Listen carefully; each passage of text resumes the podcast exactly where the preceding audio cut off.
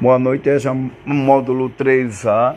Vamos para a aula de artes, número 3, no mês de julho, 21 de 7 de 2020. Hoje nós vamos falar de uma das maiores pintoras da América Latina, né?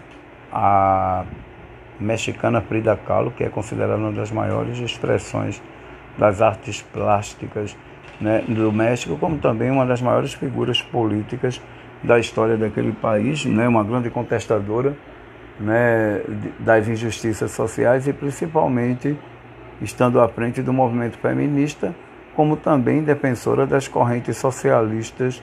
Né, Para quem não sabe, a própria Frida Kahlo hospedou em sua casa um dos maiores líderes da Revolução Socialista Russa de 1917, né, Leon Trotsky, da qual ela manteve, mesmo casada, ela manteve um relacionamento extraconjugal com esse dirigente político que foi morto a picaretadas na cidade do México, brutalmente a mando de Stalin. Frida era uma mulher extrovertida, falava o que pensava e possivelmente grande parte da sua obra tinha como inspiração a sua própria vida, que foi marcada por uma série né, de acontecimentos que, muito pelo contrário, não a deixava triste, mas sim com mais vontade de viver.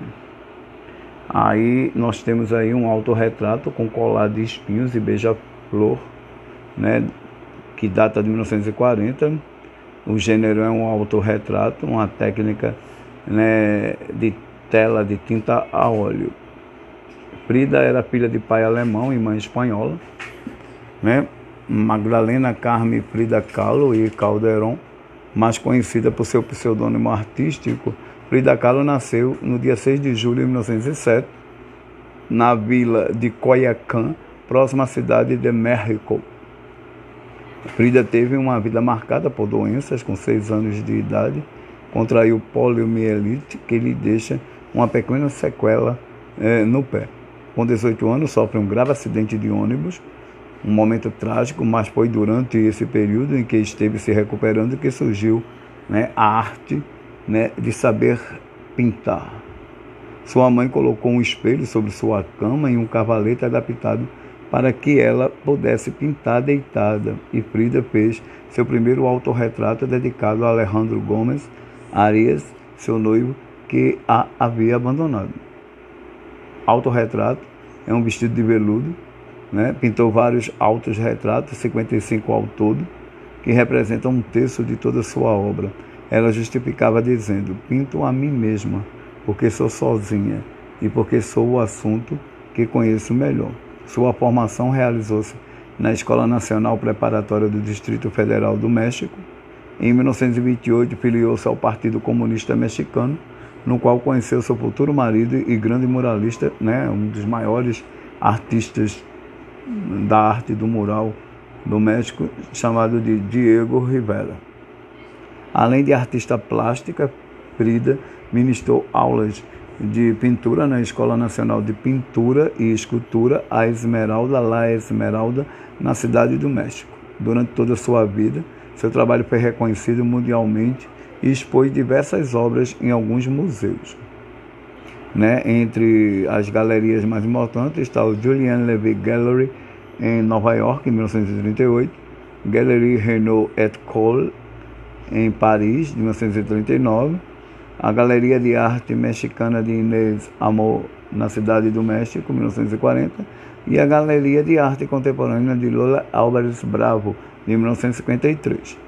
Decorrente de uma grave pneumonia ou embolia pulmonar, Frida faleceu no dia 13 de julho de 1954, aos 47 anos. Embora muitos acreditem que ela cometeu suicídio, né, no Diário da Artista foi encontrada a seguinte frase: Espero alegre a minha partida e espero não retornar nunca mais. Característica da pintura destaca-se a identidade nacional mexicana, né?